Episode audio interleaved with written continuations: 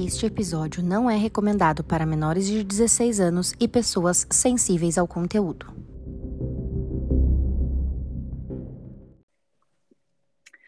Bom dia, boa tarde, boa noite para todo mundo. Estamos começando mais um episódio do podcast A Casona de Vidro. E essa semana quem apresenta de novo sou eu, é, porque dessa vez eu vou contar para vocês a parte 2 do episódio do, do Rancho Skinwalker.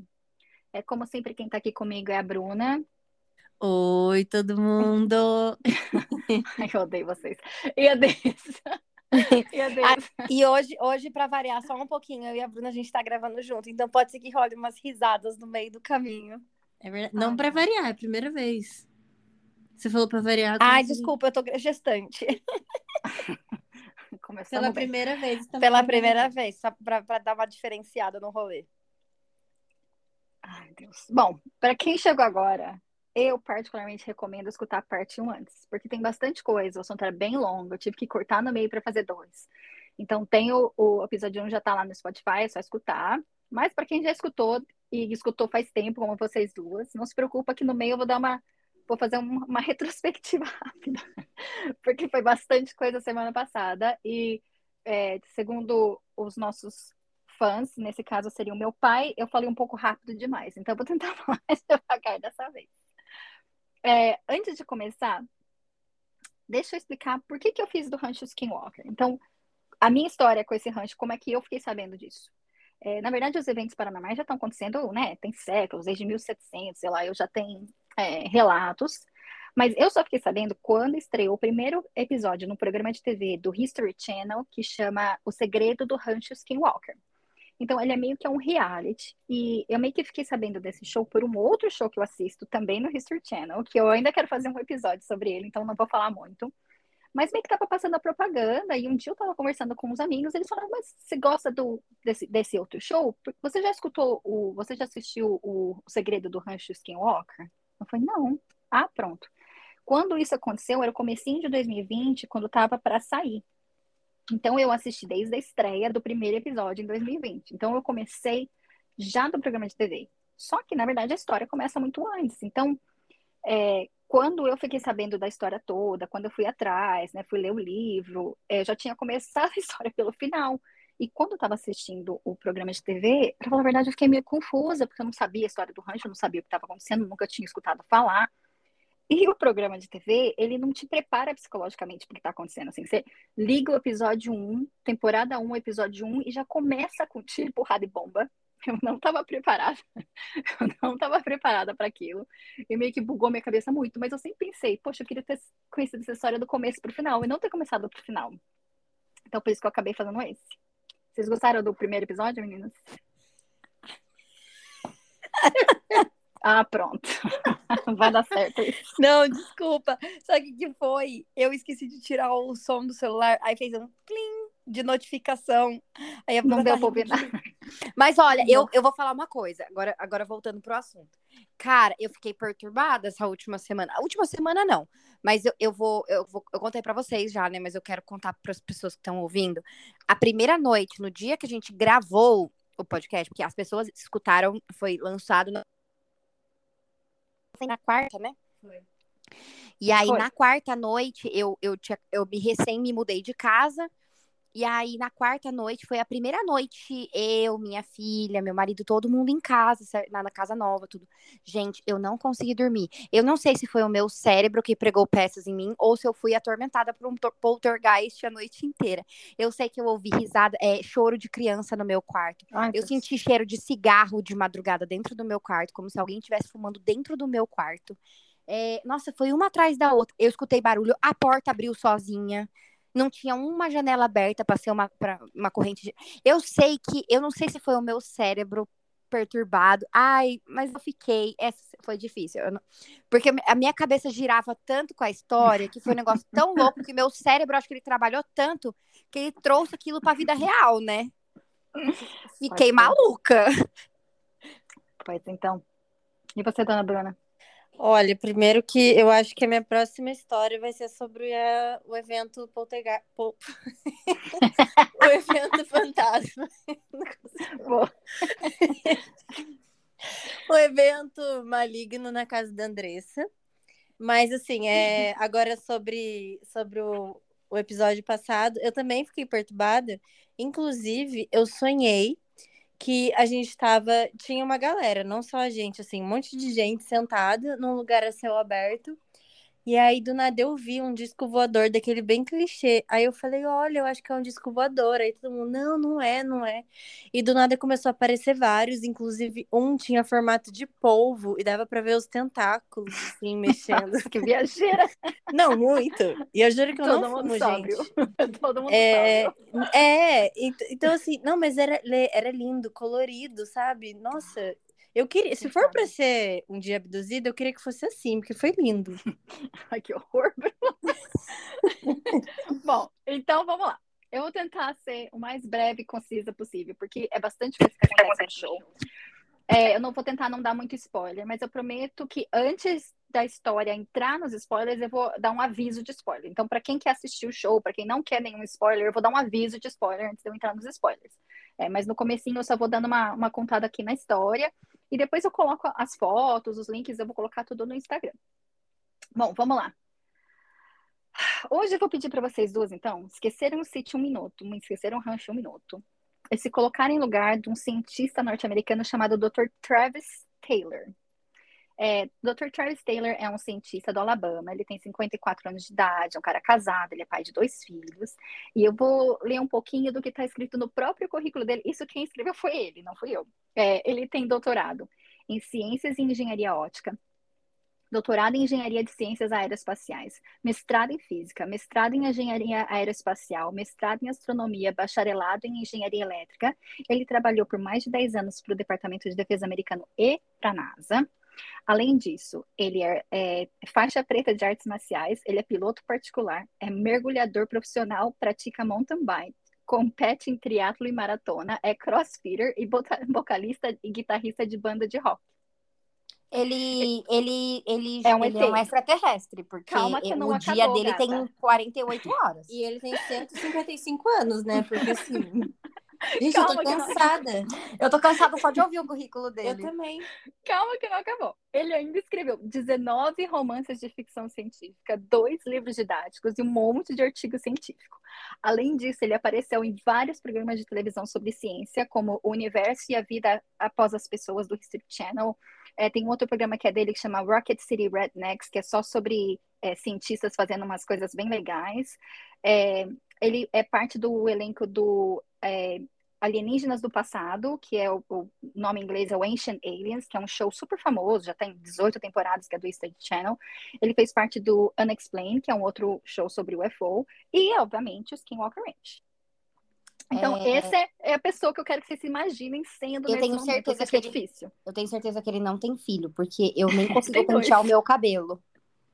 Tem dois. Não, Tem assim, dois. Lê, você quer que a gente imagine? Eu, assim, juro por Deus, eu tô imaginando um senhor de 155 anos, com uma dentadurazinha ali, escrevendo um romancezinho, pá, de boa. Não. O Nicolau Flamel Não. com a pedra Nicolau. filosofal. Não, pior que ele é novo, ele tem 54 anos, ele tem o Ah, cabelo não, tipo não. loiro. Não, gente, Ele é não- não normal, ele é normal. Ele é uma aprendeu a tocar normal. bateria com dois anos de idade, então. tipo isso. O primeiro Bom, romance a- dele Ele é escreveu aos sete anos. Trilha, a Fada do Dente.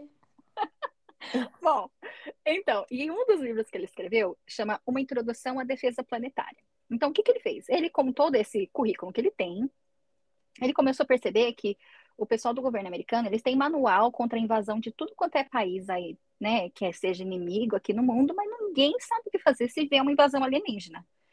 Ele falou, bom, vou eu, vou escrever esse manual. Se acontecer alguma coisa, já está feito lá, só pegar o livro, verificar o que a gente tem que fazer, mas eu vou fazer esse estudo. E ele escreveu esse livro, ele fez um estudo com uma visão super séria, como se usando técnicas de defesa de guerra, como se fosse o que, o que a gente teria que fazer para defender o planeta de uma invasão alienígena. E por causa disso tudo, né, desse todo o currículo dele, todos os programas de televisão que ele, que ele participa, ele foi convidado no ano de 2019 para participar de uma reunião com um cara chamado Brandon Fugel, que a gente já sabe que foi o cara que comprou o rancho, e o pessoal do History Channel. E o Travis fala: bom, beleza, vamos que vamos. Aí, Brandon Fugal, quem é essa pessoa, Brandon Fugal? Bom, ele tem 48 anos, é, ele é mormon e ele é um milionário lá do estado de Utah. Ele fez o patrimônio dele com essa coisa de aluguel e venda de prédios comerciais, mas ele também investe nessa área de tecnologia, de propulsão de foguetes e tudo mais. É, a, o patrimônio dele é estimado em cerca de 400 milhões de dólares. É, ele conhece esse cara, por sinal, ele é o maior nerd. Eu já vi várias entrevistas. Eu vi várias entrevistas. Ele é super nerd. Eu nunca tinha visto um milionário nerd antes. Ele, o, o, o escritório dele é cheio de coisa de filme. Ele tem as garras do Wolverine, que foi feita do filme. Ele tem a varinha do Harry Potter, tudo no escritório dele, os Stormtrooper. o cara Marcelo. Adorei. Eu queria ir lá, inclusive. Ele tem todas as coisas. É, bom, a história de como ele comprou o rancho, na verdade, começa lá em 2007, antes de tudo isso. Em 2007, um oficial do Departamento de Defesa americano, que fazia parte de um grupo chamado AWSAP, que é A-A-W-S-A-P, que em português significa Programa Avançado para Aplicações de Sistema para Armamento Aéreo Espacial. Ou seja, era, era, era um, um, programa super secreto do governo americano, que não é, ninguém sabia que existia, e que o objetivo era para investigar UFOs e, e, esses OVNIs e tudo, para saber se era verdade ou não. Esse cara foi no rancho, conheceu o Sherman, conheceu, descobriu tudo que estava acontecendo, ficou sabendo né, que, do, dos relatos do jornal que ele foi, e voltou para os Estados Unidos, para Washington, e conversou com um cara, que é um senador do estado de Utah, chamado Harry Reid. E esse cara conversou com Robert Bigelow, que acabou comprando o sítio e criando o NIDS, que a gente já sabe. O NIDS inicialmente era uma ONG, mas com o tempo o NIDS ele foi incorporado parte do, do, do, Departamento de Defesa dos Estados Unidos, com um orçamento de 22 milhões de dólares. E muito do que foi produzido ali pelo NIDS é, é confidencial, segredo de Estado, porque foi pago pelo governo. Mas mesmo assim, né, o Nid estava lá fazendo as coisas dele, como a gente já sabe, eles não foram capazes de provar nada, mas eles conseguiram provar que tinha alguma coisa acontecendo. Alguma coisa estava acontecendo, eles só não sabiam o quê. É, quando foi 2014, o dono do sítio na época, Robert Bigelow, levou uns amigos para passar um fim de semana no rancho. Por que não, né? Porque a gente é bilionário, onde a gente vai passear em, em, em Mônaco, em Paris? Não, vamos no rancho mal assombrado, que vai ser bacana. É, foram lá, e quando ele estava lá, tem uma série de eventos que aconteceu. Um dos convidados acabou ficando num estado meio catatônico. É, eles acabaram trazendo um monte de coisa para casa. Aconteceu um monte de, um monte de episódios poltergeist né, na, na casa. E pouco tempo depois, a esposa dele descobriu que tinha leucemia. E depois disso, ele acabou decidindo vender, que ele não queria mais o rancho. Mas ele ainda, ele ainda acreditava que o rancho precisava ser estudado por uma pessoa importante. Então, ele não queria vender para qualquer um. Então, ele ficou naquela, né? Para quem que eu vou vender? Enquanto tudo isso estava acontecendo, o Brandon Figo estava investindo numa empresa de tecnologia e ele contratou duas pessoas, que um cara que chama Hal e um que chama Kit Green, o Dr. Kit Green. Eu não vou falar muito deles agora, porque eles vão aparecer em vários episódios. Esses dois, tudo que é de, de OVNI do governo americano, eles estão enfiados. Todas as histórias, de repente, aparecem os dois. Então, eles ainda vão aparecer várias vezes, eu ainda vou falar deles. Mas esses dois, eles um amigo, eram amigos em comum tanto do Brandon como do Robert Bigelow, e acabaram fazendo a ponte, porque eles acreditavam que o Brandon seria a pessoa, o sucessor natural do rancho. E aquela coisa da curiosidade natural dele, aquela coisa, né, é, da visão científica, que ele já estava investindo em ciência, que ele queria descobrir, eles acharam que ele seria a pessoa perfeita. Ele acaba no final do ano de 2015, o Brandon Fugo compra o rancho, mas tudo anônimo. Na verdade, nem a esposa dele sabia que ele tinha comprado o rancho, porque ele estava morrendo de medo dos sócios, de todo mundo, né, da parte do, de empresa, tudo de descobrir que ele era o dono desse lugar sobrenatural e as pessoas não gostarem disso. Bom, quando foi em 2018, as pessoas que estavam morando no rancho na época, em nome do Brandon, começaram a ser bombardeados por ligações de um grupo de produtores do History Channel. Eles queriam, porque queriam conversar com o dono do rancho, eles queriam saber quem era, e com muita dificuldade eles convenceram o Brandon Fuga a ter uma reunião sobre a possibilidade de fazer um, um documentário, uma série documentário baseado no History Channel sobre o que eles vão fazer no local. E aí, na reunião, os produtores do History Channel perguntam pro Brandon assim, é, Brandon, você acredita em UFOs? E aí, em OVNIs, né, em, em objetos voadores não identificados? E aí ele responde, eu não preciso acreditar, eu vi. Ponto. Eu vi um UFO, eu não preciso acreditar. Eu vi com meus próprios olhos. E aí os caras já ficaram assim, né? Mas aí, com muito custo, eles conseguiram convencer ele a fazer o programa, com... mas o Brandon colocou três condições. A primeira é que absolutamente nada seria falso, que ele teria o controle total como é, produtor executivo de tudo e que ele é dono de todo o material que vai para o ar. Então, ele tem o direito de todas as filmagens, ele tem a aprovação final de tudo. A segunda é que ele não queria ninguém, é, nenhuma personagem, nada falso, ninguém extra. O seu time são, é composto, que eu vou comentar um pouquinho sobre como é o que é o time dele, como é que é o staff dele, é, é, composto por pessoas que são muito próximas dele. Ele, as pessoas que são da equipe são pessoas que ele já conhece há décadas, gente que estudou com ele no colégio. Então, ele não queria ninguém de fora, ele queria a turma dele. E a terceira condição é que ele não queria ter a sua identidade revelada. E aí, o pessoal do History Channel concordaram com duas das três. É, eles pediram para que ele tivesse a identidade revelada, porque eles acharam que era importante para a história do rancho não ter nenhum mistério, então ele concordou. E em 10 de março de 2020 saiu uma, uma, uma, reportagem contando que vai começar o programa e quem seria o dono do programa. Então, isso é tudo bem recente. Bom, quem é, o, quem é a, equipe de que está lá no rancho? Porque a primeira parte, entre 2016 e 2020, é, foi uma parte de pesquisa que eles fizeram que o Dr. Travis não entrou. Então, quando o Dr. Travis chegou, já estava acontecendo há um, dois anos, alguns uns dois, três anos, algumas é, experiências, algumas coisas que eles já estavam fazendo lá antes dele chegar. Então ele conheceu a equipe. É, um investigador principal chamava Eric, Eric Bard, que ele é um físico, já trabalhava com o Brandon já fazia mais de 10 anos, e ele que fazia o monitoramento de dados e de imagens. Tem um cara que é o superintendente que chama Thomas, Thomas Winterton. É, o Thomas, é, junto com mais duas outras pessoas, que é a Candos e o Tom, são amigos de infância do Brandon, estudaram juntos com ele na escola é, o Bryant Arnold, que o apelido dele é Dragon, que significa dragão. Eu não sei porquê, mas todo mundo chama ele de dragão. É, o dragão é, é, chefe da segurança e ele é amigo pessoal do Brandon desde 1992. Eles eram é, da igreja juntos, eles foram missionários na igreja juntos. É, e aí um casal, que é o Tom e a Candos. A Candos é antropologista do rancho, ela é responsável por estudar as lendas, conversar com os habitantes locais. E o Tom, é, ele é técnico em informática, então ele ajuda bastante no, no, no, sítio, mas o objetivo deles é morar no sítio durante o verão, uns três meses, para cuidar do gado e ajudar com tudo. E por último, um cara que chama Jim, que faz a parte comercial do, do rancho, mas ele tem fortes laços com a comunidade indígena local, então é ele que faz essa ponte com a comunidade. Aí tá tudo certo, ele aprendeu o nome de todo mundo, conheceu todo mundo, foi apresentado a todo mundo. Eles vão para uma sala de conferência, onde o Brandon faz uma reunião de cúpula com a, com a equipe da TV, com todo mundo, e ele começa dando uma pequena recapitulada na história. Então, vocês estão preparadas para cenas do último capítulo? Por Sim. favor, vim para isso hoje.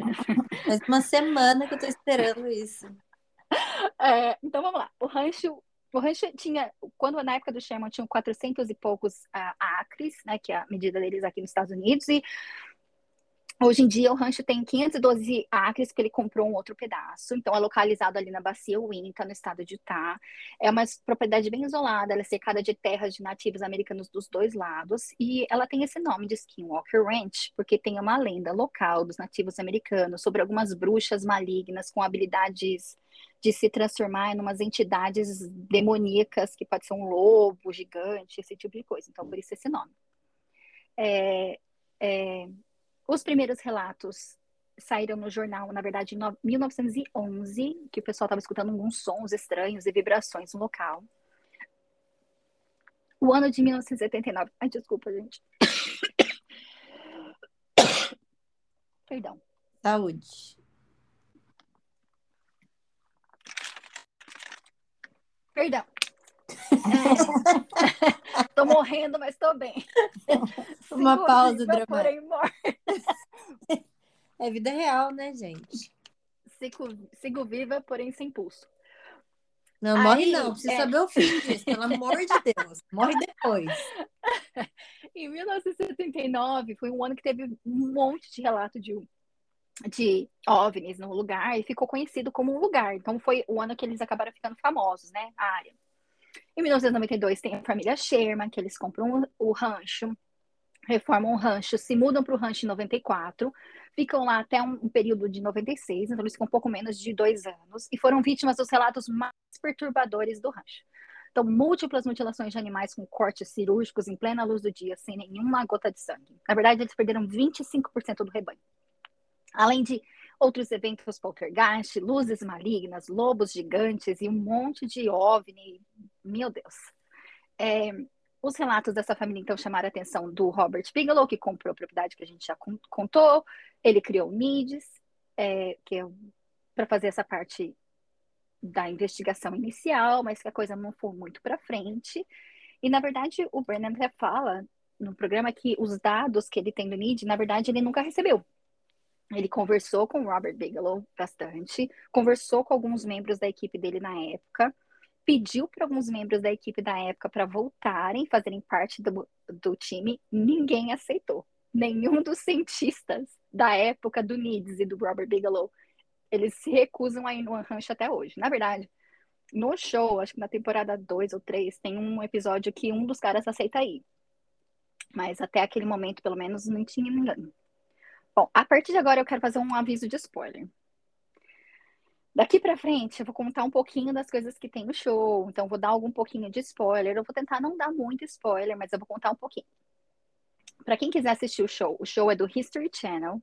É, eu não sei como, é, em que plataforma aqui dá para ouvir, porque eu, é, eu, assisti faz tempo. É, mas tem um, um dos nossos ouvintes aí comentou que tem alguns aparelhinhos de procedência duvidosa que às vezes você encontra. Eu não sei, não, não tem como saber. Bom, se você decidir assistir o episódio, o, o seriado que eu acho que vocês deviam assistir, e para quem está escutando, depois volta aqui para escutar o resto do podcast. Não para agora, não, que a gente é legal. Tá, mãe? Termina de assistir nós.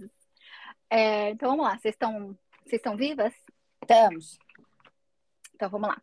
A primeira fase, então, da pesquisa, que foi a fase de 2016 a 2019, antes do Dr. Travis Taylor chegar, é uma fase que eles preferiram fazer uma parte de só observação. Então eles acharam, bom, a gente não tem como saber o que, que é diferente se a gente não sabe o que, que é o normal desse rancho. Então eles optaram por uma coisa assim menos invasiva. É, o cientista principal, que era o Eric Barnes, ele sempre fala que o objetivo dele não é acreditar ou não acreditar, mas o objetivo dele é observar. Então, eles colocaram várias câmeras no local, é, eles colocaram torres de controle por, por aí. Primeiro, as câmeras eram de baixa tecnologia. Essas câmeras de tecnologia já captaram algumas coisas que eu vou comentar. É, e, por sinal, é, tem no site deles. Eu vou colocar algumas das fotos no, no Insta da Casona de Vidro até semana que vem, antes do próximo episódio. Mas se você quiser entrar no site deles também, é bem legal, porque o site deles é www.skinwalker não barra baixa, sabe? O hífen, é, ranch, R-A-N-C-H.com. E lá você tem várias coisas, tem a história, tem a foto, e inclusive dá para você ser assinante e conversar com a equipe em tempo real, que eu achei bem legal. Eu não fiz isso, porque, né, não tô, não tô chovendo dinheiro, que custa 100 dólares, mas, né, as pessoas que teriam dinheiro podem participar, eu acho legal, depois me conta como é que foi. Bom, então eles continuam a reunião e o Burnham começa a mostrar os maiores eventos, as coisas que eles captaram até aquele momento, até o ano de 2019, quais foram as coisas principais. Então teve algumas coisas. No dia 15 de junho de 2016, eles têm um, uma foto de um UFO, de um, de um OVNI, dá para ver nítido, é um traço, é um, é um objeto branco cinzentado no céu. A foto foi tirada com um iPhone. No dia 4 de outubro de 2016, eles têm uma outra foto de um objeto cinza voador é, essa foto foi capturada com uma câmera profissional, porque eles estavam filmando um, umas coisas lá no, no rancho e acabaram captando essa foto. É, eles também tiveram diversos relatos de pessoas, como aquela, aquela turma, as testemunhas que o Brandon Figo trouxe lá pro, pro, pro rancho aquela vez, e, e relatos do próprio Brandon Fugel, o próprio dono do sítio viu.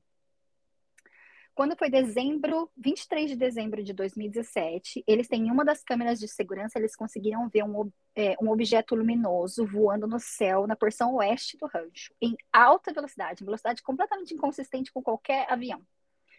E no rancho, eles têm um radar que monitora todo o tráfego aéreo da região. E todos os dados, tudo negativo, não tinha nada. Não era para ter nada no céu. E tinha.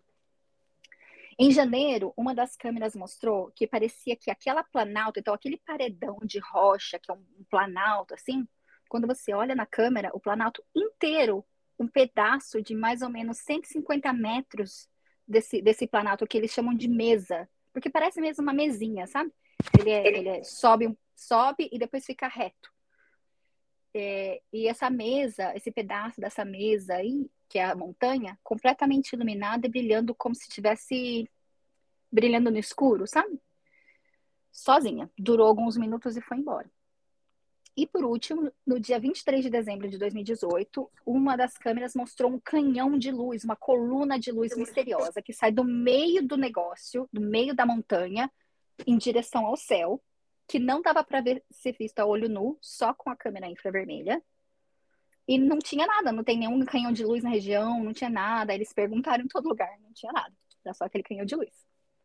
Bom, e aí o Dr. Taylor fala, tá, isso tudo é interessante, mas por que que eu tô aqui? Eles falaram, olha, a gente quer a sua perspectiva e o seu, a sua expertise como um, um cientista experimental, um cientista que vai lá e faz as coisas, que não observa só.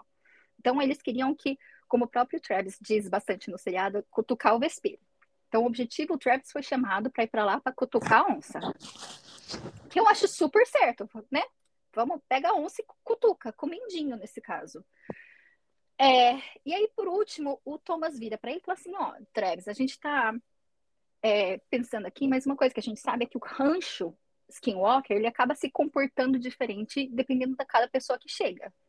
E o Travis Taylor, com todo aquele currículo acadêmico dele, vira e fala assim: Mas como assim? É um lugar Lugar não responde, lugar não tem vontade própria, é um lugar. Lugar não tem consciência. Aí todo mundo um já olha pro outro, já começa a meio que rir de canto de boca, tipo, ah, tá bom, espera você chegar lá que você vai ver. E aí um dos meus membros da equipe fala, olha, onde tem fumaça tem fogo. Eu também não acreditava, mas eu não consigo, não tem lógica ou razão ou explicação tudo que eu vi lá. Então você vai lá e vamos ver o que, que você acha. E nisso o Taylor tá, aham, uh uhum, tá tipo, não estava muito acreditando. Ele não estava muito acreditando no que estava acontecendo. Bom, no dia seguinte, o Brandon é convidado para ir até o rancho e o, o, o Brandon, o Dr. Taylor é convidado pelo Brandon para ir até o rancho. E o Brandon leva ele até a sua empresa de aviação. É, na verdade, é até engraçado. No seriado, eles estão dirigindo. O, o Brandon está dirigindo uma super Lamborghini, maior chique, a um milhão por hora. E a cara do Travis no banco do passageiro é Ele tá desesperado. Desesperado. Mas aí ele chega lá e ele conhece os irmãos do Brandon. É, um deles é o piloto do avião, do, do helicóptero, que é o Cameron. E o Cameron pega e coloca ele no, no, no helicóptero, eles vão sobrevoando a, a, propriedade, eles começam a conversar e o Travis pergunta pra ele, mas e aí, você acredita nisso? Aí ele pega e fala assim, olha, eu fui de achar que era tudo flu-flu, acreditar que pode ter alguma coisa lá baseada em coisas que eu vi. E aí ele pega e fala assim, ó, vamos fazer uma oração? A Richard fala, vamos. E eles fazem uma oração.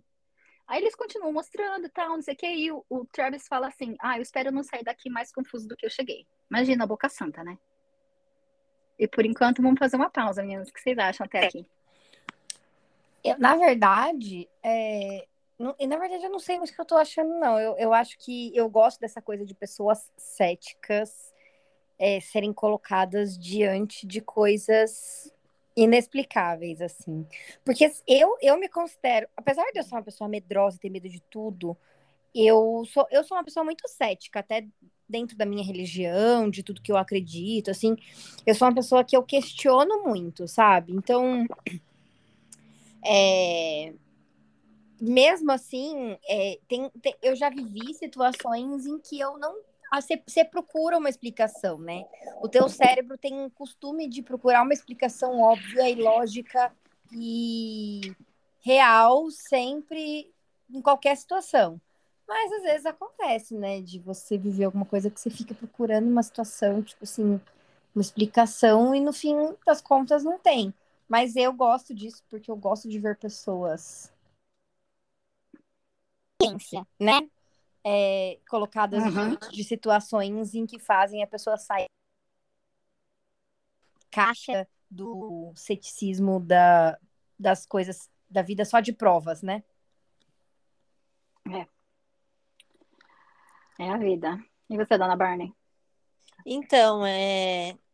eu, né, vou falar mais assim o que eu tô achando até dessa parte 2, porque eu concordo com tudo que a Dessa falou. E agora uma perspectiva é, de opinião diferente. É, a primeira parte, né, do, do pod, desse episódio, foi, foi bastante assim, ah, é uma historinha, parecia uma coisa assim, é verdade, não é, aconteceu, não aconteceu. E agora, dessa vez, está trazendo mais provas, inclusive diz que tem imagens que eu tô doida para ver. Então tá. É, tanto a parte 1 quanto a parte 2 tá me prendendo bastante, sabe? Mas essa 2 tá me prendendo de um jeito diferente. Porque a gente trabalha com provas, né? E eu gosto disso, Sim. gosto de provas. Bom, então vamos para as provas. Né? Porque eu ainda não cheguei na parte. Eu não cheguei na parte. Não, mas tem, tem ciência já tá me Tem ciência ainda no meio. Então tá. Então, Travis chega lá no rancho, e aí chega lá, ele conhece o pessoal da equipe de segurança, ele né, conversa com o pessoal, eles mostram para ele uma sala que tem uma sala de comando central, onde ele tem uns, onde eles têm todos os equipamentos de é, controle de dados. Então, eles têm controle do tráfego aéreo, eles têm um radar 24 horas por dia que dá todas as aeronaves registradas no local em tempo real. Eles têm coleta de todos os dados meteorológicos em tempo real, coleta de dados de todas as câmeras de segurança, câmera de visão noturna, câmera infravermelha. E eles também têm é, uma plataforma que o próprio Eric desenvolveu, que ele deu o nome de Satan, desnecessário, né? é, que é um, um, programa que é como se fosse um sentinela. Então, é um programa que mede e registra todos os dados, por exemplo, de perturbação no solo, solo mexendo, sons no solo que não são perceptíveis aos ouvidos humanos. Então, tudo isso é, faz parte desse programa, eles têm tudo lá. Eles tinham uma sala de reunião, então eles estão mostrando tudo, né? Ele está conhecendo o, rancho e, de repente, eles decidem ah, vamos, vamos dar uma volta para ir para você ver algumas coisas, para você ver lá a tal da mesa, né, que é o paredão de pedra lá. E saem eles. Mas eu achei ótimo que para quem gosta de climão, o primeiro episódio já é um prato cheio, tem super climão. Ficou um super climão. O que que acontece? Eles vão lá, eles vão fazer um, um, um tour pelo rancho e eles começam a perceber num aparelho chamado Tri-Field, que na verdade é um aparelho que mostra, é, é, um equipamento que você segura na mão, parece um celularzinho, assim, uma calculadora, e ele mostra três, três tipos de campos: um campo eletromagnético, um campo magnético, o campo elétrico e campos de radiofrequência e de microondas, igual microondas da, da sua cozinha. E esse aparelho começou a mostrar uns valores super altos de radiofrequência lá na mesa, que não tinha nenhuma explicação. Eles apontavam para todo lado. Olha, gente, é cheio de física esse episódio. Eu não vou fingir que eu conheço. Eu não vou fingir que eu entendo o que está acontecendo. Eu vou falar do meu jeito. Se alguém entender de física e quiser assistir, depois explicar para a gente o que está acontecendo, eu adoro. Mas, sei lá, ele estava lá medindo tudo. Ele falou assim: não, isso aqui não existe na humanidade. Esse tipo de aferição que a gente está vendo aqui não existe e não era para ter aqui. Por que que está acontecendo? Então ele fica, né, acabou de chegar 30 minutos ali no, no rancho e já está vendo alguma coisa que ele já não consegue explicar com todo aquele currículo dele. E aí eles voltam para a sala lá de reunião para conversar, e o Dr. Taylor está falando, ele começa a falar: bom, eu acho que baseado nisso que eu vi hoje, em tudo que eu conheci, esse é meu plano. Vamos colocar vários desses aparelhinhos de tri-fields aí pelo rancho, vamos medir tudo, vamos fazer uma varredura de radiação com profissionais para ver se a gente não está em nenhum risco de, de nada. E por último, vamos fazer o seguinte: vamos cavar para ver se tem resíduo radioativo no solo também. Nisso, o tal do dragão já torce a boca, já vira de lado e já começa a brigar. Fala, não, eu não fico confortável com essa história de cavar, porque sempre quando a gente chegou aqui, todo mundo fala pra gente não cavar. Eu não sei se vocês lembram disso, mas quando os estavam Lembro e fiquei encucada uhum. com isso. E eles falaram. Aí o, isso o Travis fala, gente, mas como assim? Somos estamos aqui da ciência, né? Não vem com esses, esses, esses papinhos, né, folclórico. Por que, que não pode cavar? Daí, eles pegam e ligam pro Brandon, e o Brandon fala assim: Olha, eu também não tô confortável em cavar. Daí ele fala, pronto, ele já fica puto, né? Daí ele fala assim: Ó, por que, que você, Thomas, não conta pro, pro Travis o que, que aconteceu com você para ele entender? E aí o Thomas conta. Na verdade, o Thomas Winterton, que é aquele superintendente, que é o cara que é amigo de, também é amigo de escola do Brandon, é, ele também não acreditava nessa história que não pode cavar, todo mundo falou para ele que não pode cavar, ele falou, ah, tá bom. E foi lá e começou a cavar. ele começou a cavar perto da uma das casas abandonadas que tem lá, que chama Homestead 2. É assim que eles chamam. Ele tá cavando e de repente ele começou uma dor de cabeça, uma dor meio que na nuca, é, uns três dias depois. Na verdade, começou logo depois, mas a coisa foi piorando, piorando, piorando, piorando. E chegou num ponto, três dias depois, que ele não estava aguentando de dor na cabeça. Ele falava que parecia que tinha um ovo, tinha um calombo, assim, na, na cabeça dele. Ele chegou no hospital, chegou os médicos não conseguiam entender, não tinha como entender. Andressa, você que é da área junto comigo, o que ele teve, eu, falar a verdade, eles falam várias vezes no seriado que os médicos não sabem explicar, não tem o nome. Mas pelo que eu entendi ele explicando, é como se a membrana, tipo a dura mater, descolou do crânio, com fluido no meio. Num pedaço só da cabeça. Eu, hein? Uma dor absurda. Ele não tinha nenhuma comorbidade. Ele não bateu a cabeça, ele não caiu. Nada. Não aconteceu nada. Ele só estava cavando um buraco no chão. Ele ficou internado por mais de uma semana, precisou ser hospitalizado, na verdade, várias vezes, e precisou até de cirurgia depois disso. E essa não foi o único acidente que aconteceu com ele. Ele já sofreu mais outros dois depois disso. Aí todo mundo fica assim, tá, né? Além disso, também tiveram vários é, eventos eletromagnéticos, algumas coisas que eles falam muito aqui, equipamentos novos, bateria, tudo simplesmente para de funcionar quando chega no rancho. Tem até um episódio que eles trazem um trator super, é, né, mais pra frente no seriado, mas eles trazem um trator super potente, super tecnológico. E o trator, na hora que chega na propriedade, antes, na hora que passa pelo portão, a bateria morre. Aí eles falam, putz, não acredito. Daí o, esse Thomas sai para comprar uma bateria nova, volta com a bateria nova, eles põem a bateria nova no trator, o trator anda um pouquinho, a bateria morre de novo. E eles não conseguem cavar. Tiver que desistir. Você desiste, vai fazer o quê? É, bom, daí teve aquele super climão com o dragão e com o Travis, e vai cavar, não vai cavar, não pode cavar. Só sei que no final eles falaram o seguinte: bom, vamos esgotar todos os experimentos que a gente tem que não precisa cavar antes de cavar. Então vamos fazer outras coisas. A hora que a gente acabar tudo que a gente tem para fazer e só sobrar cavar, a gente vai acabar. Todo mundo concordou, tá tudo certo. É, conforme eu já falei, eu vou contar agora algumas coisas que aconteceram é, na primeira temporada, algumas coisas que eu achei legal, algumas coisas que eu achei importante trazer, porque quando eu comecei no primeiro episódio, semana passada, eu falei que eu ia trazer provas e eu preciso trazer as provas. Então, eu trouxe algumas coisas, é, mas para quem quiser assistir o, o, seriado, assista, mesmo já tendo, eu já tendo contado, é outra coisa você assistir, porque você consegue enxergar tudo. Do jeito que eles gravam é o seguinte eles vão para a temporada todo verão. Então, toda a equipe fica lá de maio até mais ou menos agosto. É, finalzinho de maio até mais ou menos o final de agosto, no sítio.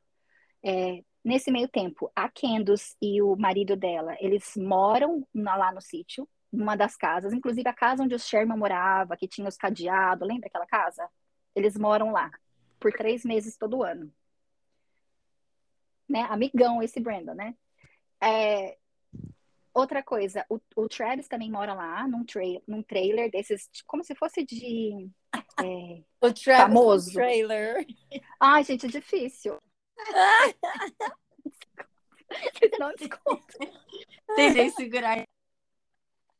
Ai, vocês são os piores do planeta Terra. Bom, e aí ele também mora lá. Ele também mora lá. Então, eles ficam lá três meses no ano. E aí também fica a equipe. Então, eles gravam com drone, eles gravam com GoPro. Mas a equipe de filmagem é tipo três, quatro caras só, sabe? Não é muita gente. E é isso que eles fazem o, show. Bom, começa dia 31 de maio de 2019.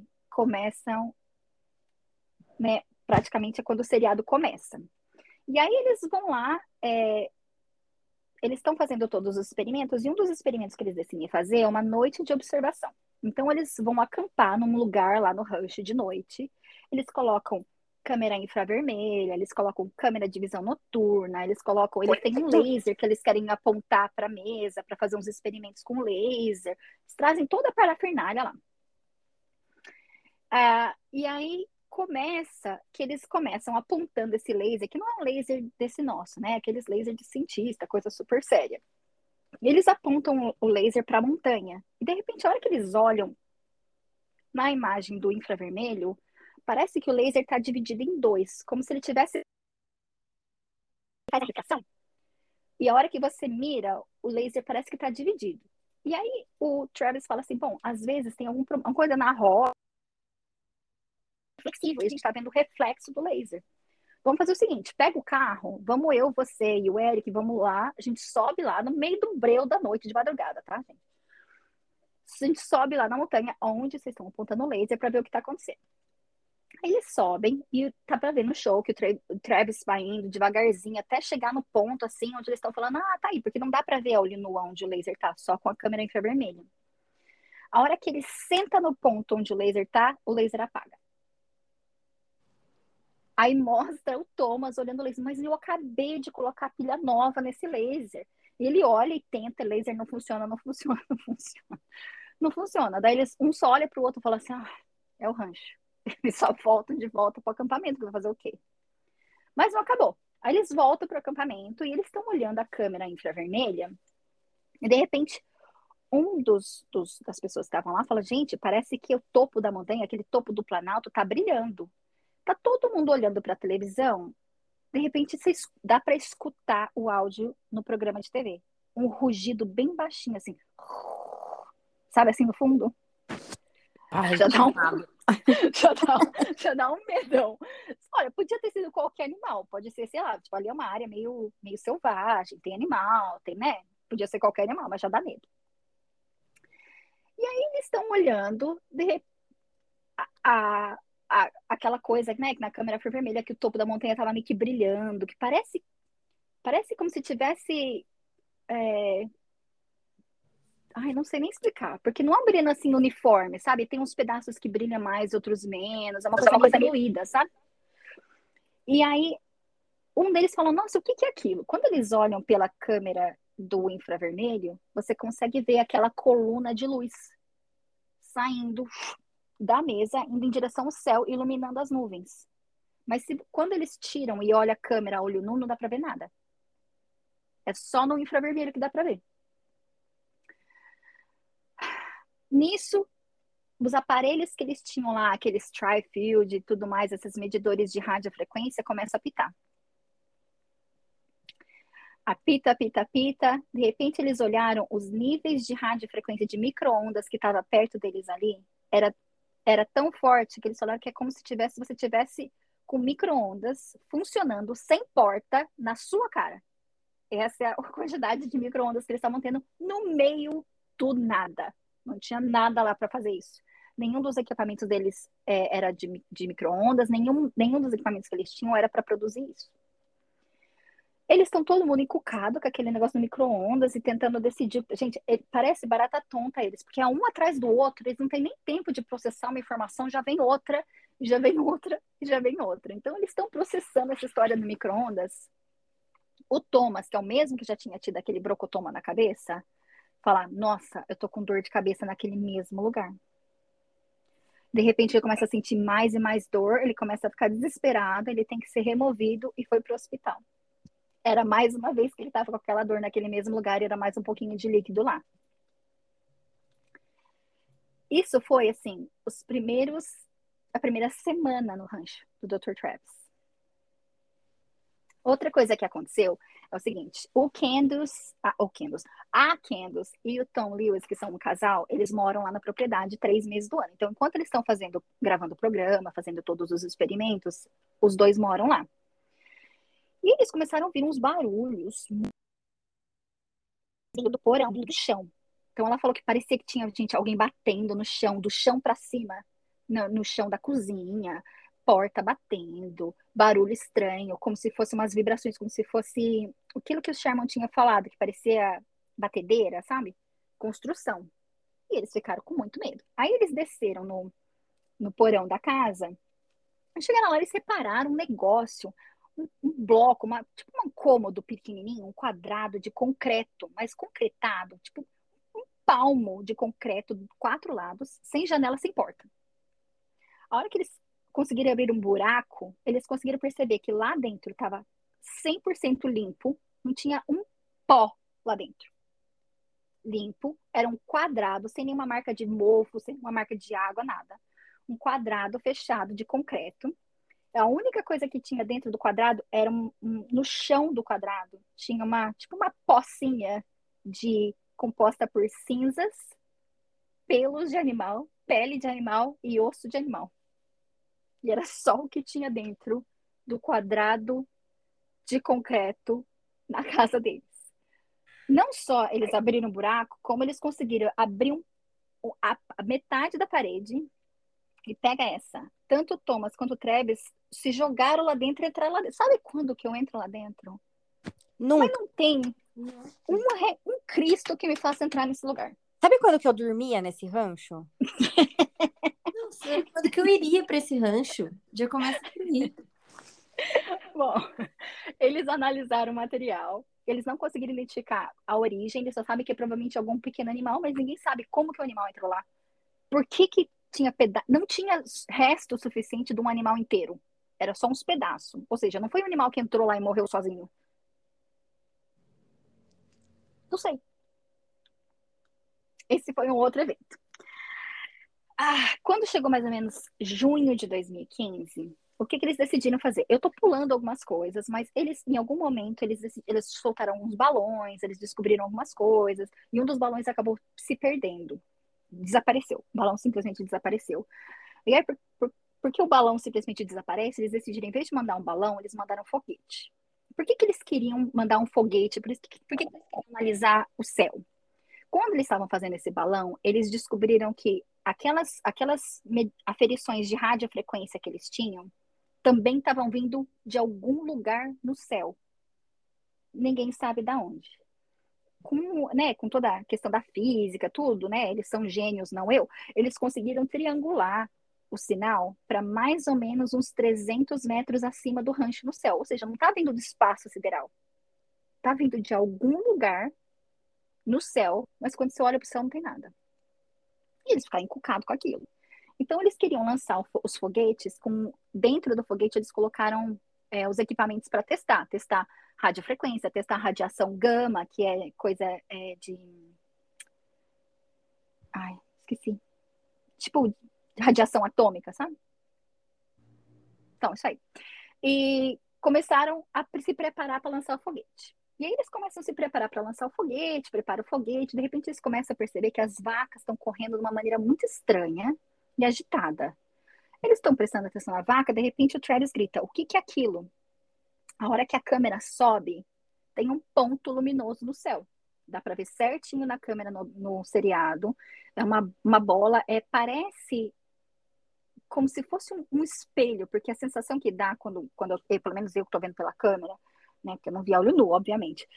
Mas parece que como se fosse um espelho, que parece que está brilhando, como se estivesse refletindo a luz do sol, sabe?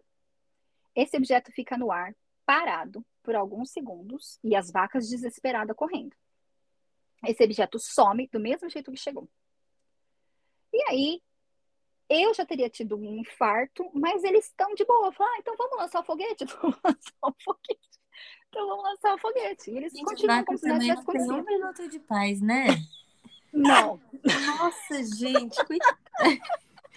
Cuidado dessas vacas, meu Deus, ela sofre. Ai, morri. Então. As vacas, a vaca cai no brejo, a vaca é morre é, é dissecada, é.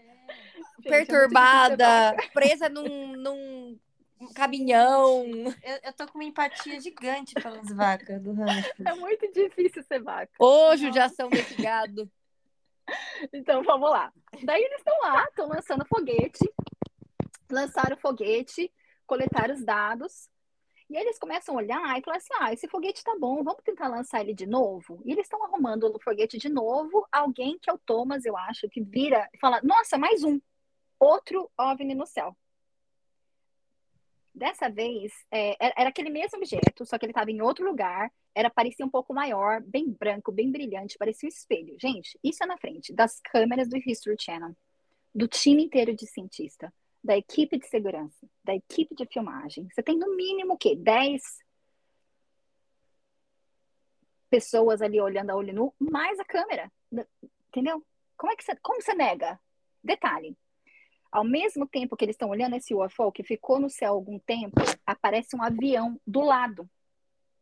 Então dá para ver o UFO, o, o, o OVNI e o, o avião passando do lado. E a hora que você vê o avião, o avião claramente tem aquelas marcas, sabe que parece umas nuvens atrás do avião? Que é a turbina? Então você vê a marca da turbina do avião, você vê o avião direitinho. E do lado, aquele objeto voador não identificado. Nisso, o Eric corre para dentro da sala para ver, não tinha, não era para ter, só era para ter aquele um avião lá no céu, não era para ter mais nada. Seja lá o que for lá, não roda radar, não detectou. Detalhe, não tinha uma nuvem de chuva no céu, plena luz do dia, todo mundo olhando. Era isso. Bom, eles vêm esse segundo, eles lançam um terceiro foguete, Rapidinho, mas quando é, eles estão Lê, preparados. Ah, oi. só é que eu fiquei vidrada nisso agora. É, na série, dá pra ver tudo isso? Sim, Meu Deus, eu preciso assistir. eu sei, por isso que eu falei que eu ia contar os spoilers, mas eu acho que mesmo assim tem que assistir. Nossa, eu Porque- preciso assistir. Pode assistir. Caraca, que legal. Não, prossiga. Então, prossigamente, prossigaremos. Prossigaremos. Inventei uma palavra nova hoje. Bom, daí eles estão lá se preparando para lançar o foguete pela terceira vez. E o, o dragão lá começa a meio que passar mal. E nisso as vacas começam a ficar mais desesperadas do que elas estavam antes. Quando eles voltam para dentro da sala para ver é, eles lançam o terceiro foguete, deu tudo certo. Quando eles voltam para dentro da sala para ver as câmeras de segurança, eles conseguem ver nas câmeras de segurança do sítio o objeto voador não identificado. Então, não só eles têm as câmeras do pessoal do History Channel, como as próprias câmeras deles captaram. É, eles contam dá mais ou menos 10 segundos que o objeto fica parado no céu, no mesmo lugar, sem se mexer. Os seres humanos hoje em dia não têm nenhuma tecnologia capaz de fazer isso, a não ser um drone. Mas era muito grande para ser um drone, porque estava muito alto no céu, estava do lado do avião. Um drone você não enxergar nunca. É, os dados dos leitores de radiofrequência e radiação gama que eles mandaram lá com o foguete, uma das coisas que eles observaram foi uma coisa muito doida. Presta atenção. Se você tem alguma coisa que está emitindo, seja lá o que for, pensa tipo num rádio, AM, FM. Quanto mais longe daquela fonte que você, você vai, pior fica o sinal, tô certa? Certo. Então, se fosse esse sinal tivesse vindo da Terra, quanto mais alto o foguete vai, menor os sinais que eles estão captando, certo? Certo. O que aconteceu foi exatamente o contrário. Quanto mais alto o foguete chega, mais forte ficam os, os sinais de radiofrequência e de radiação ionizante gama. Quando chega por volta de 300 metros de altura, chega num pico e depois começa a diminuir. Oxi. É, pois então. Ou seja, esse é um evento que foi monitorado por mais de um tipo de câmera de segurança. Foi visto por um grupo de cientistas a olho nu. Ao mesmo tempo, você tem os animais começando a, agir de maneira bizarra, porque uma das coisas que eles falam é que os animais são sensores biológicos, então eles percebem as coisas antes dos humanos. A E vaca sabe quando dados- vai chover. A vaca sabe, gente, tudo. A vaca sabe tudo. Pobre vaca. Pobre vaca. E, além disso, aqueles dados que o foguete mostrando que a fonte de energia, na verdade, está vindo do céu. Você faz o que com essa informação? Não, e assim, pera, tá vindo de. Ai, Deus. Do céu, Andressa. Não, tá bom, tá vindo do céu, mas de um ponto aleatório, tipo, não tem nada pra tá emitindo isso, é só o ar daquele local. Tipo, mais Aham. pra lá, mais pra cá não pega, tipo, só Aham. num ponto específico. Sim. Porque mais pra cima não pega, né? Vai diminuindo, mais pra baixo Vai diminuindo. Mas e pra um lado e Sim. pro outro eles testaram ou não? Ah, não. Só num lugar. Tá, entendi. Mas assim, ai, Já é o suficiente? Não tá bom pra você? Você quer mais? Tá, prossiga. Prossigaremos. Prossiga- Prossigaremos. É, outra coisa que aconteceu, no dia 1 de julho, eles pegaram, tem um equipamento que parece um, um- parece um carrinho, como se fosse um cortador de grama. Mas, na verdade, ele é um radar que penetra no solo e ele consegue enxergar estruturas e coisas que estão a, a vários metros de, de profundidade no solo sem cavar. Então, eles acharam que isso seria uma coisa boa, né? Não precisamos cavar, vamos contratar esse povo. Eles vêm, faz uma varredura, mostra pra gente o que tem lá embaixo. Eles estão fazendo a varredura, eles encontram algumas coisas. Uma das coisas que eles encontram é perto daquela famosa Casa 2 lá, o Homestead 2, onde tudo acontece. eles acharam, parece que no solo tem um domo gigantesco, mas assim, quilômetros de distância. Que eles não sabem o que, que é, porque não dá para ver direito, né? Como se fosse imagem de raio-x, não dá para ver mais ou menos, mas dá para ver direito. E aí, uma das coisas que eles mostram, o cara fala: olha, parece que tem um túnel ligando aqui até essa casa que tá ali. E aí o Travis fala, não, túnel, como assim um túnel? Daí eles começam a andar, e o Travis tá andando por volta da casa, e eles veem num canto, tem um, um, um poço d'água. Aí o Travis falou assim, bom, vai que esse poço d'água aqui não é poço d'água nada, que é entrada pro tal do túnel. Vou abrir a porta. O outro cientista que tá junto fala, melhor não. Ele ignora, obviamente, porque esse moço não tem um juízo, e levanta a tampa do coisa. A hora que ele levanta, ele olha, nossa, água suja, nojenta, não, não, não. Na hora que ele fecha a tampa que ele levanta, ele fala: Gente, eu não tô passando bem. Começou com dor de cabeça e com náusea. Nessa época, eles estão. Todo, todas as pessoas que estão no rancho, eles andam com alguns equipamentos de segurança. E um deles é um negócio que chama dosímetro, que é um equipamento de segurança que mede quanto de radiação. A gente usa é... na, na, na, clínica. Eu, eu, faço, eu faço especialização de radiologia, né? Lá na clínica a gente, a gente anda também com isso. Então, é esse aí, desse. Ele estava andando com o dosímetro. E aí, e quando ele percebeu, o dosímetro dele estava apitando o valor de 120 milihertz por segundo. Para quem não é nerd, eu vou dizer o que significa. Esse valor significa, é o mesmo que se ele tivesse passado no raio-x do aeroporto 200 mil vezes em um segundo. Essa quantidade de radiação que ele recebeu do nada. E detalhe, o cara que estava do lado dele, que falou para ele melhor não, não recebeu nada. Só ele. A radiação não funciona assim, gente. Se tem radiação no ar, qualquer um que tá ali perto vai pegar. Não tem como é, se irradiar só uma pessoa. Tipo, no acidente lá de, de Chernobyl e tal, porque foi uma área de quilômetros que foi fechada por muitos anos, porque aquilo perdurou por muitos anos, né? Uhum. E, e aí, detalhe, eles voltaram lá para medir, não tinha nada. No dia seguinte, o Travis começou a apresentar umas lesões no rosto e na mão. E quando ele foi para o hospital, os médicos falaram que eram lesões compatíveis com queimadura radioativa, como se ele tivesse sido realmente exposto a uma energia radioativa. Duas a três semanas depois disso, no dedo indicador dele, perto aqui da unha, ele começou a perceber um, uns caroços, umas lesões. E aquilo começou a crescer, crescer, crescer, doer, doer, doer. Ele teve que ir no hospital. Ele teve que tirar essas duas lesões. Na verdade, era esporão ósseo, que cresceu do nada no dedo dele. Eu nunca tinha visto isso. Mas também não sou ortopedista, quem sou eu para falar? E dois esporões ósseos no dedo, que ele precisou de duas cirurgias para correção. Meu Deus. Gênio, né? Para que, que vai abrir o negócio? E o último que eu vou contar para vocês hoje, o último spoiler, que eu acho que é um dos mais legais, na minha opinião. Deixei o melhor para o final. Boa. No dia 20 de agosto de 2019, o Travis ele recebe uma ligação, ele tá no trailer dele e o telefone dele toca e é o Thomas. E o Thomas fala: "Pelo amor de Deus, vem aqui no curral, tá acontecendo alguma coisa". Aí tem aquela, gente, eles fazem um pouquinho de sensacionalismo no show, você tem que ignorar isso um pouco, só aceita. Então, ele tem o Travis lá correndo, né, né, e aí ele chega numa área do passo e tá o Thomas, a Candace com o Tom, né, o casal, o outro cientista, que chama Jim, e uma vaca no chão. De... Bruna, é a vaca de novo. Não, gente. A vaca Pobre vaca. Pobre vaca. Pobre vaca. A vaca estava morta. Não tinha nenhum sinal de trauma, não tinha nenhum sinal de mordida de animal.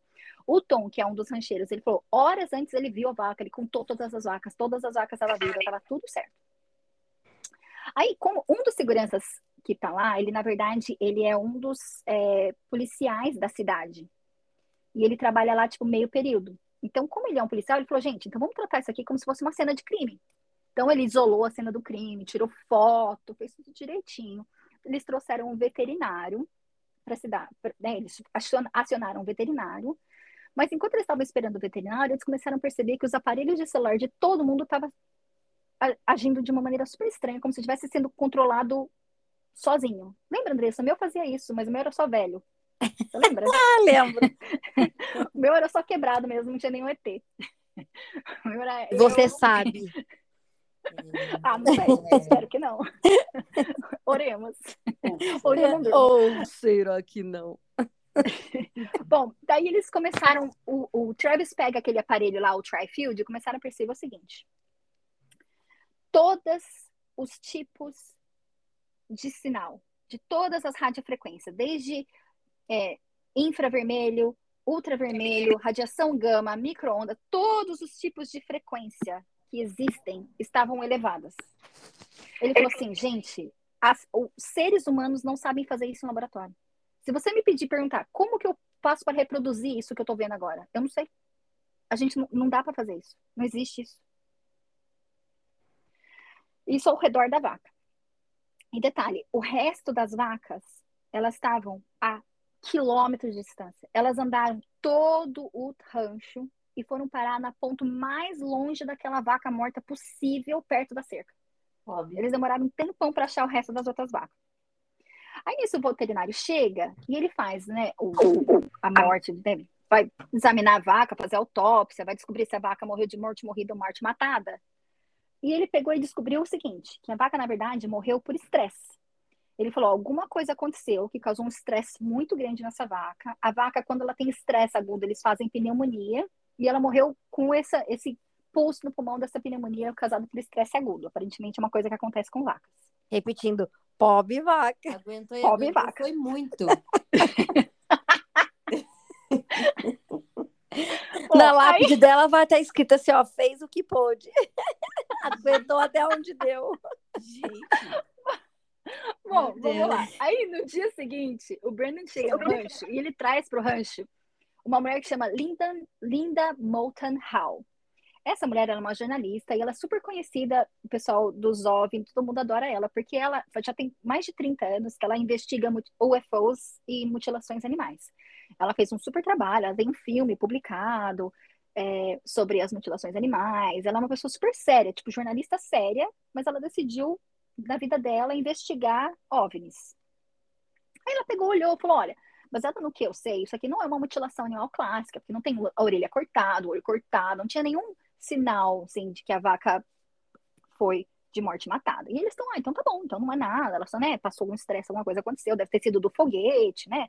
Ficou estressada com o foguete, morreu por causa do foguete, tá tudo certo. Ah, sim, aparece Mas, assim, 30 luzes no céu por dia e o problema foi o foguete, tá bom. Não, calma, calma. E aí eles ficaram assim, mas por que será que tá acontecendo esses- essas coisas do Trifield, né? Eles ainda não dava para entender, mas mesmo assim, né? Vamos ver. Então eles falaram assim, ó, vamos lá para centro do comando para ver as câmeras de segurança. E eles abrem as câmeras de segurança. E a hora que eles abrem a câmera de segurança, gente, eu vou falar para vocês o que acontece. A câmera de segurança dá para ver nítido, dá para ver a vaca no chão agonizando. Ela não morreu ainda. Ela está deitada no chão, tá passando mal. Você consegue ver a vaca sofrendo. De repente a vaca levanta a cabeça para o céu na hora que ela levanta a cabeça para cima, exatamente onde ela está olhando, na imagem você vê um OVNI.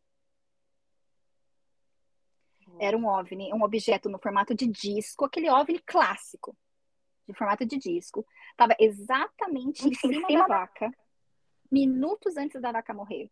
O objeto voa para o lado, numa velocidade que o Travis conseguiu calcular baseado no vídeo, 1.080 km por hora é tão rápido quanto uma bala de rifle. A gente não tem nenhum avião, nada nesse planeta Terra chega nessa velocidade naquele jeito. E desaparece. E esse é o final do episódio 2 do Skinwalker Ranch. Eu queria dizer uma coisa. Eu tô muito, muito afim de ouvir esse, de assistir esse, esse seriado, mas, gente do céu, se só com um negócio que a gente tá. O podcast, eu já, já não consegui dormir du- três dias. Eu não tenho condição, Bruna, eu vou vir assistir com você. Mas eu sou pobre, eu não tenho. Eu preciso arrumar. É, não é muito fácil de achar, infelizmente. Ai, que droga. Não, vou dar um jeito. É. Não, eu acho, eu não sei, eu tava vendo, eu acho que tem um, tem um, um History Go, eu acho, que é tipo um Netflix do History Channel. Mas eu não sei se funciona no Brasil. Eu tô, eu tô abismada com a história. Primeiro que a história da vaca a gente já demonstrou todos os sinais que a gente está inconformado com isso. Nós estamos protestando contra a crueldade é, extraterrestre com os animais. Real. Passou é- dos limites. É real. cachorro desintegrado, é vaca. Não, não tô gostando disso. Chama Luísa Mel. Gente, a Luísa Mel precisa ir pro rancho. Agora, Não, tirando gente. toda essa parte dos animais, gente, que loucura, sério. Pra mim, o pior é esse negócio da radiação, porque isso é muito louco, cara. Porque foi exatamente o negócio que você falou. A radiação, a partir do momento em que vaza qualquer tipo de, de coisa de radiação, primeiro que aquilo impregna em todas as pessoas, no solo, no, nos tijolo de casa, em tudo, tudo, tudo fica impregnado e aquilo demora anos e anos pra, tipo, limpar de verdade. É muito louco isso. Porque, assim, eu tava vendo um, um brasileiro que é fotógrafo e ele foi lá em Chernobyl, né? Porque agora faz, tipo, o quê? Menos de um ano, acho, que abriu pra turismo, né?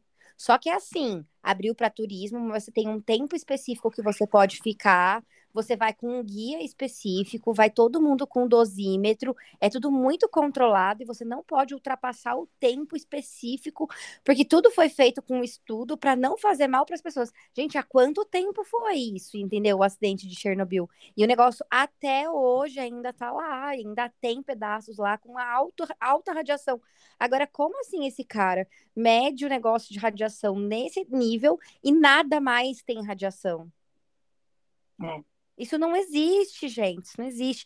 Tem cabimento um negócio desse. Isso pra mim, eu tô Não. assim. Eu ainda fui legal com vocês e eu poupei vocês de algumas teorias que eles discutem no show, porque eles discutem, tipo, o que que eles acham que é. Hum, É muito mais doido. que- é do- Uma das, das teorias deles é que o sítio, o rancho, está localizado num portal. Sabe o buraco de minhoca do Einstein? Sei. Que conecta dois pontos no tempo e espaço? Eles acham que o rancho é um portal desse. Deve ser. Se, se tem algum portal, é o rancho.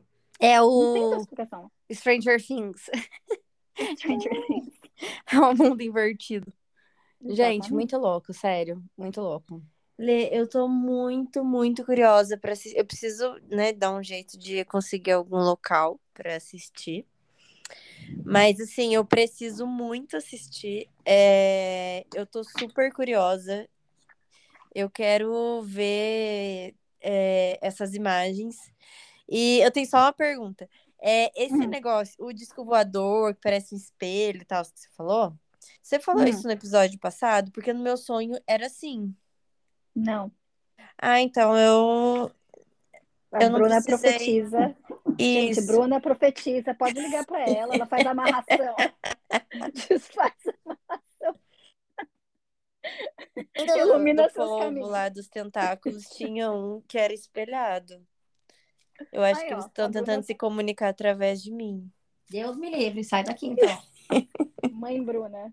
Não, Lê, mas é sério. É, Nossa, eu amei. E eu. Ah, não sei, eu não consigo, eu não tô conseguindo falar muita coisa hoje, porque foi muita informação, assim, muito, muito específico, muito técnico. É, da outra vez foi umas informações mais lúdicas, assim. É, Então, exatamente. assim, rolou muita teoria, muita coisa. Agora, essas informações mais científicas, mais, tipo, questão de, sei lá, de do- dosagem, de, de radiação e de luz, e de ciência, de física. Primeiro que eu Uhum. nem era boa de física na escola. É. Mas, assim, isso aí é uma coisa que não tem. Sério, não vai muito longe. Eu só aceito. Tipo, tá bom. É, eu tô, não, eu tô aceitando também, porque, né, eu que, que sou eu pra Quem falar sou eu na dessas fila coisas. do pão? É, jogou onde, gato? Mas assim, Mas, é, gente, presta atenção. eu preciso presta atenção Bruna. Eu quero ver. Presto. Presta atenção na Tia Lê. Presta Tá. atenção na Tia Lê. Se você assiste o show, como eu assisti, você vê o que você tá vendo, como eu vi, tem como não acreditar mais? Não, eu já acredito com você falando. Você Ter até tem. Se você for pensar Como? que eles poderiam Como? muito bem tá querendo, tipo assim, ser tudo fake e eles estão querendo audiência. Andressa, não é. Não é fake. Mas, não, mas, assim, é, é aquela coisa que eu falei pra você. É quando o cérebro fica muito tentando achar uma explicação que você não entende. Meu, mas olha os caras que estavam lá. O cara é tipo um Dumbledore. É, Nicolau Flamel. O Nicolau Tava, Flamel. sim. Ele não Ele não- precisa, ele É não o precisa de Ele não precisa ele disso. é Andressa. lotado, Ele não se ele precisa quiser disso. uma audiência, tudo bem, mas assim, eu acho que não cabe mais. Sabe? Ele não tem Eu tempo. vou contar pra vocês uma coisa, então. Eu vou contar uma coisa pra vocês que vai talvez ajude a tirar essa dúvida da sua cabeça de que será que é fake, tá bom? Uma das coisas que aconteceu, que foi uma polêmica que aconteceu depois que o seriado foi pro ar, foi que este ano de 2022, ou seja, eles começaram em 2019, certo?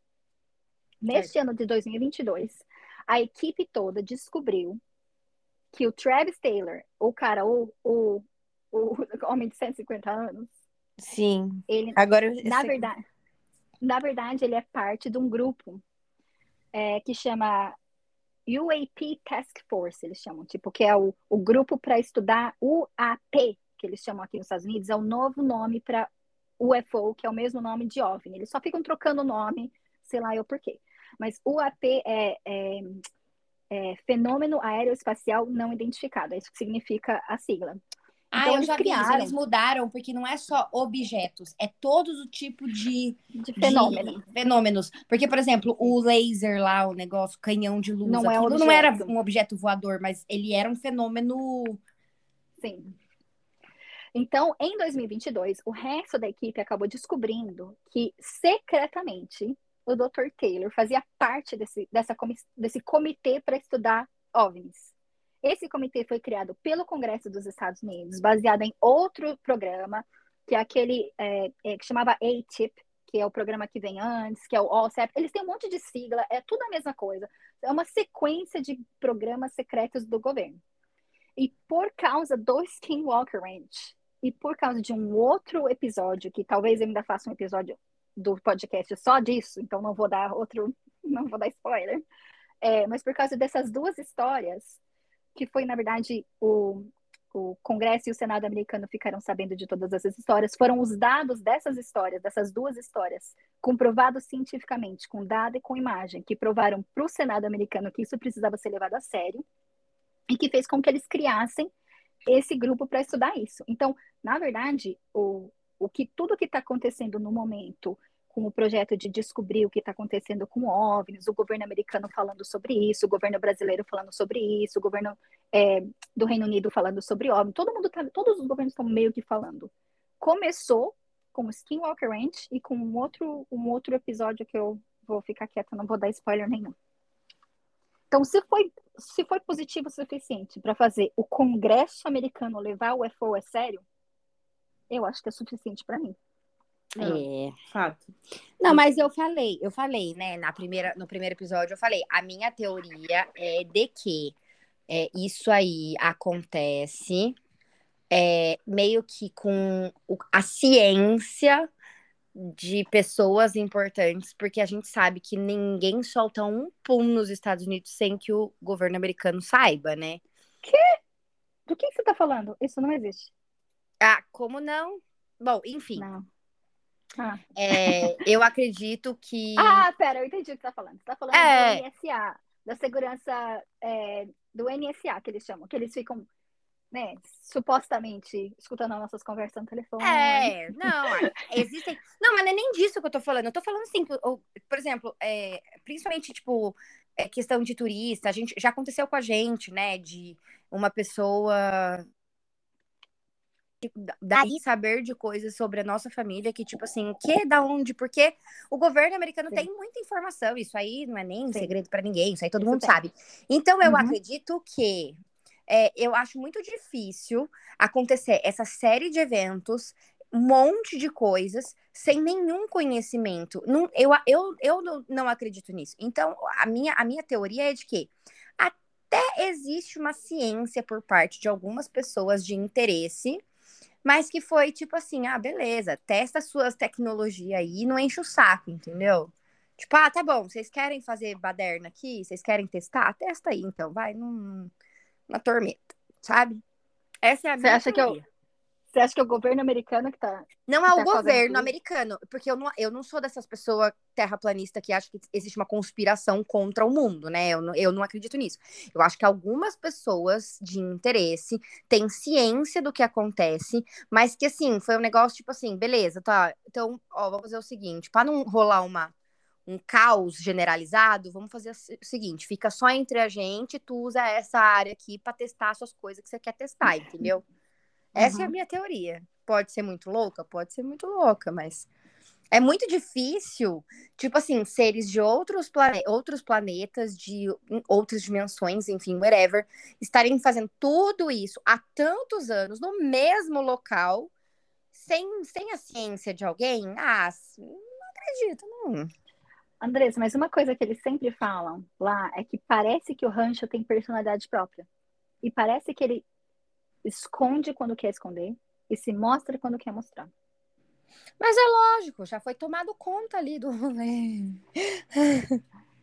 já Oh, foi tomou Deus. conta, já. Então, tipo assim, se apropriaram da terra. É uso capião, né? Chama. Só sei que, ó, vou dar um pouquinho de spoiler da temporada 3. Porque agora aca- acabou esse ano, eu assisti a temporada 3. Na temporada 3 tem um momento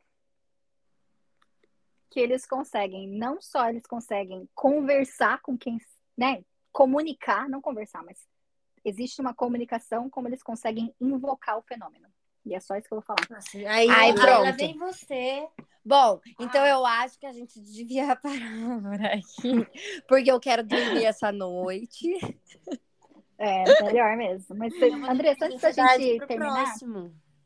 É, então, isso que eu ia falar. Episódio. Qual vai ser o próximo?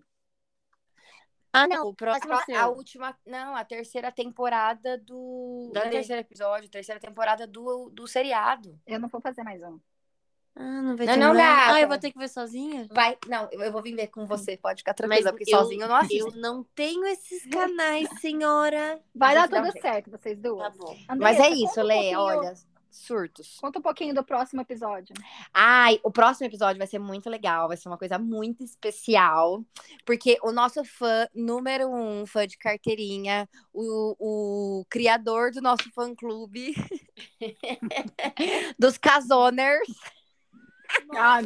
Ah, eu podia Ai, que vergonha. Ai, ele é a pessoa, tipo assim, nosso fã número um, que assiste todos os episódios, assim, a primeira pessoa que comenta, que, que vai e fala, não sei o quê, que é quem? Meu pai e o pai da Gente, pai é assim, né? É o fã número um da filha, é isso aí. E da sobrinha filha. Meu tio avô, tá? Respeita. Que tio avô. Ele é tio avô. Tio avô. É tio avô. Ele é tio, gente. ele é tio e tio avô, verdade. Tio, Bom, tio avô. um dia a gente conta essa história também, é muito quiser, precisa de um episódio só pra isso, pra contar que essa história é difícil, precisa de é, fluxogramas.